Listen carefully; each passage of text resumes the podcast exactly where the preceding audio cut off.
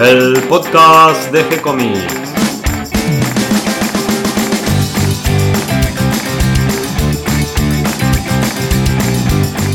Muy bienvenidos a un nuevo episodio de G-Comics, el podcast donde hablamos de todas las técnicas necesarias para realizar un cómic, cómo dibujar un manga y todo el conocimiento requerido para dibujar esa historieta que tenemos dando vuelta en la cabeza. Mi nombre es Gonzalo García y mi intención y la de todos los que hacemos G-Comics es colaborar con aquellos que estén interesados en avanzar, en mejorar, en progresar en su formación como dibujante de cómics. Hoy les presentamos un nuevo episodio de Mate con Superhéroes, donde entre mate y mate vamos recorriendo la historia de los héroes y villanos del cómic americano, sus creadores y las consecuencias en nuestras tierras sureñas. Todo gracias a nuestro sabio de las tierras paralelas y realidades alternativas, Nicolás Urich. ¿Cómo estás, Nico? Todo bien, ¿no? Vamos a tener que achicar la presentación, me parece, porque tengo ganas que antes de que iniciemos eh, la charla de, de todos los miércoles, donde Sí. entre mate y mate vamos hablando de los superhéroes justamente, eh, quería que me cuentes un poquito de cómo va el vigía. Como elegí ahí, ah, ay, ay, anda bien, pero bueno, las- los tiempos a veces no son como uno lo desea, ¿no?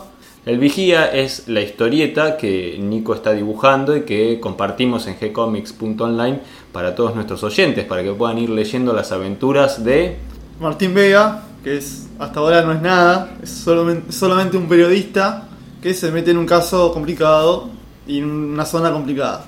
Qué linda combinación esa del periodista con el superhéroe, ¿no? Es como un- una es- buena El combinación. superhéroe primordial es periodista, justamente, ¿no? Sí, también en, en- en otros que no eran superhéroes, por ejemplo Tintín, ¿no es cierto? Y hoy además vamos a hablar de, de dibujante. Un gran dibujante que, si bien no es argentino, lo hacemos un poco argentino. Es argentino, eh, es argentino. Para mí es el dibujante más famoso y al mismo tiempo más subvalorado. Estamos hablando de García López, que justamente en el mate de hace dos semanas, como imagen, como pusimos un dibujo de él, justamente el de Superman abriéndose la camisa. Claro, justo en el episodio que hablábamos de qué pasaba con los superhéroes y el cine, ¿no? Que, eh, que entre los cómics de superhéroes y el cine, cómo, cómo era esa relación tirante, a veces beneficiosa, a veces que le juega en contra, y pusimos ahí justo una imagen de García López y dijimos, bueno, hablemos de García López, que es un dibujante al que admiramos. Ah, Mucho, la verdad que yo en particular me parece un- es uno de mis cinco dibujantes preferidos. Bueno, José Luis García López nació en Pontevedra, España, pero a los cuatro años se vino a vivir a Buenos Aires con su familia. En ese caso es parecido a la historia de Goscinny, el guionista de Asterix, que también eh, en el caso de él nació en París y vino de muy pequeño, a los dos años, a vivir a Argentina y se crió en la Argentina. Claro. Algo parecido Algo muy parecido. ocurrió con José Luis. Muy, muy parecido, de hecho, eh, si le preguntan a él, él dice que sus costumbres son argentinas, que él habla como argentino, que como dibujante se considera argentino. ¿Tomará mate? Seguramente, porque dice que son, sus costumbres son argentinas. Eh, y seguramente que lo toma con superhéroes, porque si algo que se ha especializado es en dibujar superhéroes. Eh, él dice que español solamente los genes. Dice. No, no sé si, si tendrá algún rechazo hacia la cultura española, pero no lo sabemos.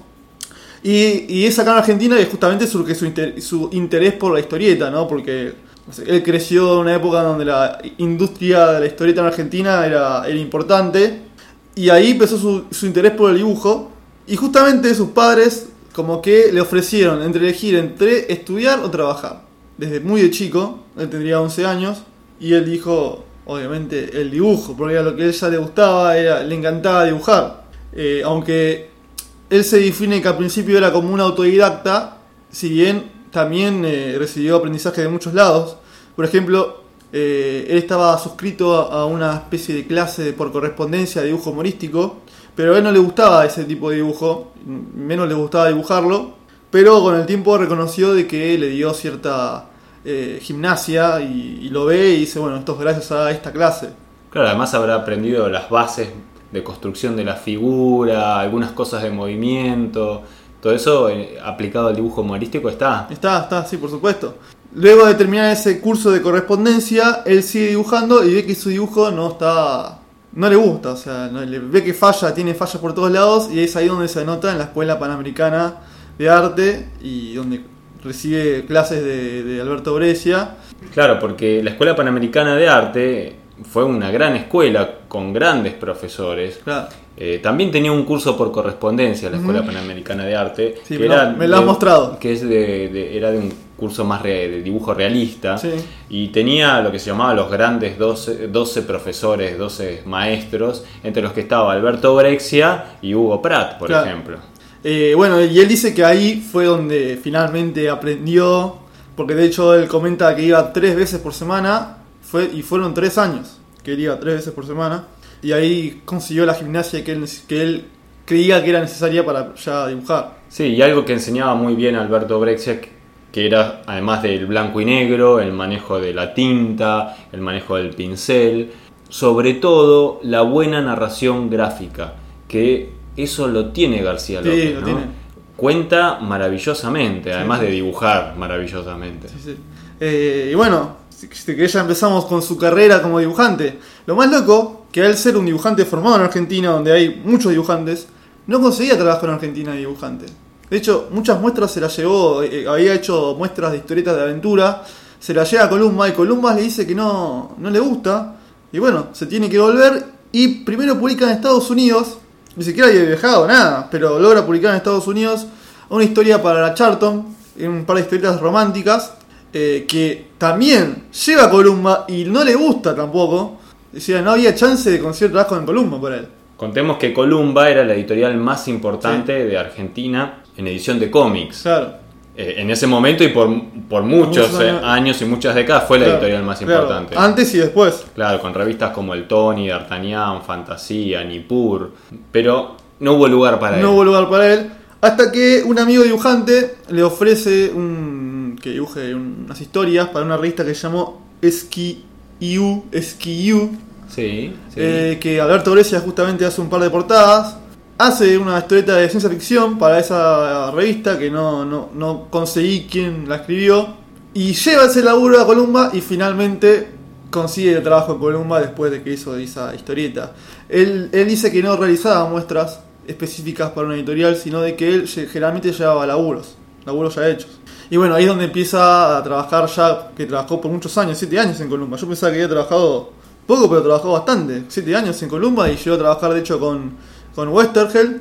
Lo interesante de esto que contás es que, bueno, en la Escuela Panamericana de Arte, con estos buenos maestros, él aprendió el conocimiento, la técnica, la buena narración.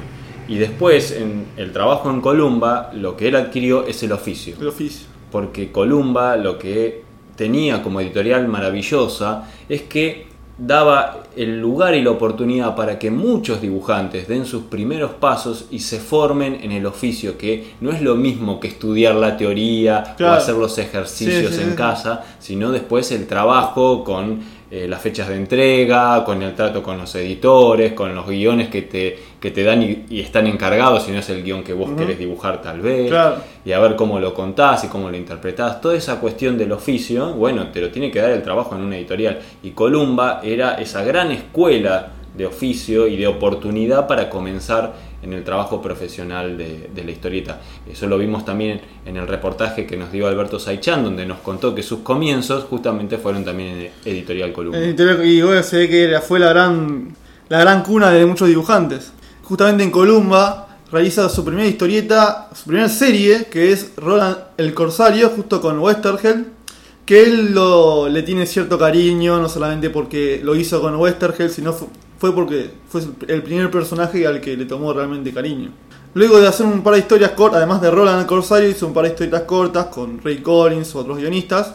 Y surge la posibilidad de ir a de ir a Estados Unidos, de llevar muestras y conseguirse un- un- uno que otro trabajo y volverse, porque él seguía siendo dibujante de Columba y él tenía pensado conseguir trabajo allá, pero volverse y seguir trabajando en Columba, volverse a Buenos Aires. Bueno, consigue trabajo en, en DC, que lo dieron para que entintara un par de dibujos de Kurt Swan, eh, que Acá estamos hablando del año más o menos 1974. 74. Existe la. Bueno, primero terminamos de contar esto. Él consigue trabajo en DC para tintar a Kurt Swan, que Kurt Swan es el emblemático dibujante de Superman, que dibujó Superman por casi 30 años, un poco más. En tinta, lle- llega ese laburo, se publica, después la DC le da otro laburo que ya era lápiz y tinta, y pasado, ya está, estaba por cumplirse su visa, hasta estaba por expirar la visa, se volvía, pero la DC no quería que se vaya, había encontrado un excelente dibujante. Y la DC le, le, implora por favor de que no se vaya, que se quede, que ellos lo ayudaban, que le iban a, le iban a ayudar a costear su estadía en, en, Estados Unidos. Y él como que, y sí, me quedo. Y, o sea, existe el rumor de que él se va porque la, la situación político-social argentina estaba insoportable, era una etapa oscura, pero él dice que no tiene nada que ver, si bien era algo, algo que él temía, pero no, no fue un factor determinante para que él se fuera. Y ahí comienza su extensa y hoy interminable carrera con DC. O sea, desde ahí no, no abandonó DC Comics, eh, hizo varias historias sueltas al principio, eh, alguna que otra portada, hasta que le dan la serie regular de Hércules, que fue su, primer, su primera serie, que la escribe junto con Jerry, que la dibuja con los guiones de Jerry Conway. Eh, luego hace los primeros números de la serie de Jonah Hex, que Jonah Hex, el vaquero mítico de DC, consigue su serie a fines de los 70. Los primeros números son dibujados por él. Luego otra serie que fue importante en su momento que se llama DC Comics Present, que era una serie de Superman en la que él protagonizaba con otros superhéroes. Eh, un número distinto traía a Superman, pero con otro superhéroe. Y ahí ya empezamos a ver su, su, su gran estilo con, con, los personajes de ese. O sea, no era lo mismo cuando, cuando él los dibujaba. Tenían otro cuerpo, otro. O sea, otro movimiento, era diferente. ¿Por qué los dibujaba tan bien? Él dice que es porque él juntaba sus las versiones definitivas, lo que él era, lo que más le gustaba a él de otros dibujantes, y lo hacía a su manera. Y creo que para mí rompió con todo, o sea, los hacía muy bien, realmente parecen superhéroes reales, más allá de, de, que vuelan o de que corren de manera exagerada, son muy realistas, muy realistas. Eh, y es así de que los, los, superhéroes se, se transformaron en, en, en, el modelo de García López, o sea, García López es el que modelizó los superhéroes de DC. Los superhéroes de DC son imagen de García López. Claro, porque él hace una serie de dibujos que son como un, una ficha de cada personaje. La guía de estilo, justamente. Que bueno, donde él dice de que reúne todo. O sea, él como que copia varias versiones definitivas. Por ejemplo, Batman Nilam, Superman Curse One. Y los reversiona a su estilo. Y para mí son mucho mejores que. y, y, justamente uno inconscientemente piensa en Superman y piensa en el de García López. O piensa en Flash y piensa en el de García López. Fue algo muy, muy grosso. Muy, muy grosso como que logró eh, sintetizar de una forma moderna para la época a los superhéroes, los logró ayornar y hacer una síntesis de las distintas ideas que estaban dando vuelta de cada personaje. Claro, no, y, fue la verdad que muy grosso, o sea, a Flash muy bien, a Linterna Verde muy bien, a Batman espectacular, a Superman, bueno, ya dijimos que lo hacía perfecto, a la Mujer Maravilla la hacía muy bella, la hacía muy linda, ¿no?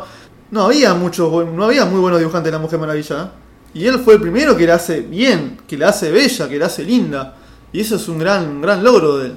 Él participa en muchos crossovers de personajes. Claro, bueno, el, el, primer crossover de Superman y la Mujer Maravilla, que está ambientada en Tierra 2, que es, una, es un enfrentamiento entre ambos, esa clásica etapa de García López, que está en Superman frente a frente con la Mujer Maravilla y con el tío Sam en el medio. Está ambientada en la Segunda Guerra Mundial, esa historia justamente. Y luego hace el crossover que ya comentábamos, el de Batman y Hulk, que él desmiente la contraportada, que ya habíamos hablado de que serían como los bocetos que él estaba haciendo y las correcciones que le enviaban, él las desmiente. Él dice que eso es mentira, que esas correcciones se las hizo él mismo, que le iba probando, que él ve que dice ahí que en la contraportada dice que las piernas estaban mal y dice que las piernas están perfectas. Dice, yo acá no me equivoqué, eso fue un invento de, de no sabe quién, porque tampoco es que le echo la, culpa a alguien en, en específico, pero no sabe de dónde salió. También realiza varias miniseries, eh, o series en realidad, que se quedan los primeros números como Atari Force, que también dibuja muy bien Atari Force, está, buenísimo el dibujo en Atari Force. Atari Force era, es un grupo de, de, personajes que tenían que ver con los videojuegos, se llama Atari justamente, que fueron creados por Ross Andrew y Jerry Conway, se lanza una miniserie y después lanzan la serie regular. Él dibuja los primeros números, dibuja muy bien, o sea, está buenísimo lo dibujo de él. Después lo reemplaza Eduardo Barreto, que también es otro gran dibujante paraguayo, muy, bueno. Obviamente no está al nivel de García López, pero también es buenísimo. Y él hace las tintas de, la, de las portadas. Y ahí es donde se empieza a dar cuenta que ya no, no, no puede realizar una serie mensual. Y, de, y, a la DC, por favor, le pedía que haga una serie mensual porque le encantaba cómo trabajaba y decía que no, que no llegaba. Y es ahí donde se empieza a encargar más de esta cuestión de la ilustración, de, de, de la guía de estilo, justamente, que se va generalmente se va actualizando de vez en cuando pósters, en las remeras, cuántas remeras de personajes de DC que son dibujos de García López. O sea, como que el eh, la gente que no lee cómics conoce a los, a los superhéroes de DC por los dibujos de García López. Porque es la- el dibujo que usaban en todas las propagandas, en todas las publicidades. La imagen oficial de los personajes. La imagen oficial de los personajes y, sigue, y lo sigue siendo hoy. Luego ya en mediados de los 80 vuelve a retomar un la cuestión de las miniseries, de las series limitadas. Eh, hace una miniserie que se llama Cinder and Age, que la, la realiza junto con Jerry Conwell, el guionista, un gran guionista, que es una, es una especie de... No leí la historia, pero sé que es una especie de, de agentes, policía, no, no, es de, no es de fantasía, es una historia bien realista que está... La variedad de estilos del tipo, ¿no? O sea, la variedad de... Te puede ya hacer una historita de western como Jonah Hex, una de superhéroes bien clásico como Superman o Wonder contra Hulk, Una romántica. una romántica, una historieta de tiros como era esta Cinder and Age, y después una historieta que, que a mí me encantó, me, me- me gustó mucho que es la de Deadman, que si viene de superhéroes, pero llega un momento de que Deadman, Deadman viaja a, Nanda Parbat, que sería la zona de más o menos, no sé si el Tíbet, no sé dónde queda Nanda Parbat, por esa zona, creo que queda, sí queda en Asia, pero no... Después lo vamos a buscar en Después Google lo Maps. busca- Y ahí dibuja, en la miniserie de Deadman dibuja muy bien. Es hermoso el dibujo de, en la miniserie de Deadman. Son cuatro números espectaculares, el dibujo es genial, es, la tinta él, la tinta, te das, te das cuenta, la sutileza de la tinta está, no, lean, eh, vean, es, búsquenlo, es, es hermoso, la verdad que lo, lo describo y me quedo corto. Repetinos el título. Deadman, eh, Deadman eh, muerto otra vez. O, ¿muerto otra vez? Creo que era. No me acuerdo el nombre. Pero busquen Deadman García López, es espectacular. Es muy lindo. Luego, ¿qué, qué es más? Creo que DC lo publica en blanco y negro en el showcase de Deadman. Creo, y debe estar buenísimo ver. Ese, ese hay que conseguirlo. Ese sí, ese Eso- no lo vi. y hay y que además, los primeros números dibujan hiladas, porque es todo Deadman. Si es que llega a estar en blanco y negro. Creo que está en blanco y negro. No, muy bueno, muy bueno, muy bueno. Luego de esa miniserie dibuja eh, Twilight. También otra. ot- y volvemos a ver la versatilidad de él. Twilight es una historia bien de ciencia ficción, futurista, distópica, que reúne a los personajes de DC de, de ciencia ficción de los 50. Que no eran superhéroes, eran héroes del espacio. O, no eran superhéroes, quiero decir, ¿no? Eh, y también el dibujo es perfecto. Tiene ahí tiene una onda más Moebius, pero es buenísimo. La verdad que es, muy bueno. De hecho, hay una anécdota que Moebius pasea por las oficinas de DC y ve los dibujos de García López y pregunta, este tipo trabaja con modelos, ¿no? Dice, no, ¿cómo puede ser? Dice, como la sorpresa de, reconocer un gran talento, porque la verdad que es magistral. Eh, también, vean la Twilight que está buenísimo el dibujo de él, está, creo que ahí lo nominaron para para el Eisner. Y en los 90 ya no hay mucha producción en cuanto a historietas o series. Hace... eh, generalmente se, se dedica más a historias autoconclusivas, a novelas gráficas. Hace una historieta de Superman que se llama Superman Cal, que es un Elseworld, una historia alternativa, en la que Superman en vez de caer en la, en la era moderna, cae en, en la, en la- en la Inglaterra de la Edad Media y nada menos que en la Inglaterra pre del rey, rey Arturo, antes del rey Arturo. Y Superman nace, o sea, se cría en esa época de medioevo, conoce a una Lois Lane de esa época, a Lex Luthor que es el villano, eh, y el hijo está también está buenísimo, está, está espectacular. Vamos, no, no vamos a decir otra cosa que decir que esté buenísimo, lo vamos a decir siempre, pero bueno, está perfecto. Y después también hace un par de historias de Superman de Elseworld, hace una que otra historia, un par de series, pero siempre se dedica más a lo que es la producción de pósters y licencias. Sí, llama la atención que un gran dibujante como él no tenga una obra que uno diga, esta es la obra de García López. Sí. Sería lindo, ¿no? Que, que Sí. encarase algún trabajo personal o con algún, algún guionista de su preferencia y que haga una gran, gran obra que, que sea como la, la referencia de García López. Claro, él dice que tiene un proyecto dando vueltas, pero que no nunca lo llegó a realizar, que está ahí cerrado entre siete llaves, pero no, no, no, no le sale la... No sé por qué no lo hará. La verdad que te digo que... eh, y bueno, ¿por qué siempre en DC? ¿Por qué siempre trabajó en DC? Y él dice que no es por ninguna cuestión de los personajes, ni porque no quiere traicionar a nadie. Él dice porque realmente siempre lo han tratado muy bien en la editorial, ¿no? Y no le debe haber faltado trabajo nunca. Nunca le faltó trabajo, él dice que... Y eso que la gente que, que estaba en DC cuando él llegó no es la misma que la que está ahora. Y aún así le dice que siempre tuvo muy buen trato con la gente de DC y por eso nunca se va, se va a ir. Hay un libro muy lindo que se llama Modern Master, Sí. donde hay uno dedicado a Sí. García López, que es como un extenso reportaje donde él va contando un poco su trayectoria, su evolución como dibujante y sus influencias, sus referencias, sus dibujantes preferidos. Está muy linda la edición, acompañada de, de imágenes de lo que él va nombrando, así que es una buena visita gráfica, tanto por su obra como eh, por los dibujantes que lo influyeron. Claro. Esa es una linda obra para conseguir. Vamos a ver si ponemos el link por Sí. si alguno lo quiere comprar Sí, desde sí. Amazon. Y bueno, queda la recomendación sobre todo de leer historias donde estén sus dibujos, Claro. como Deadman. Deadman.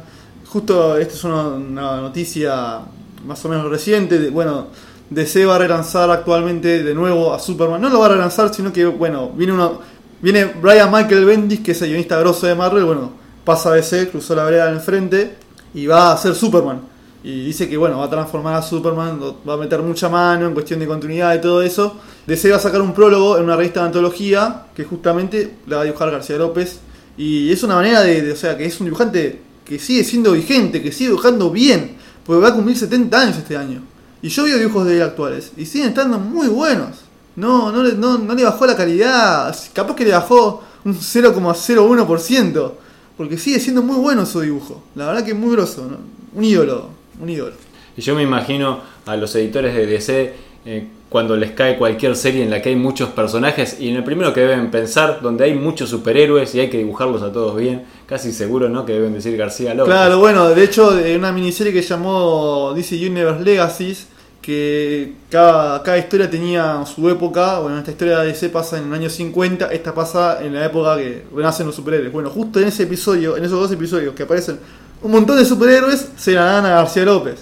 También, y ya hace reciente, debe tener 5 años esa historieta. O sea que con la edad y todo tiene la presión, no siente presión alguna de dibujar un montón de, de figuras y personajes, no, no, notable. Queda entonces la invitación a recorrer la obra y ver los dibujos de este gran dibujante, de García También López, de ver los, la, la cantidad de pósters que hizo, que sigue haciendo todavía. de buscar alguna de las series que dibujó, por lo menos los episodios que él estuvo trabajando y verlos, analizarlos, aprender, porque es realmente un dibujante del que se puede aprender muchísimo, tanto de narrativa como de anatomía y de tinta. Anatomía, anatomía perfecta. Hasta aquí llega el episodio de hoy, espero que toda esta información les resulte útil e interesante. Le damos la bienvenida a todos los que se sumaron en el día de hoy y gracias a todos los que nos comparten en sus redes sociales y ayudan a que cada vez seamos más. Recuerden que pueden escucharnos en iTunes y en iBox y que si les gustó el programa pueden darnos un me gusta, escribirnos una reseña, darnos las estrellitas que nos merecemos.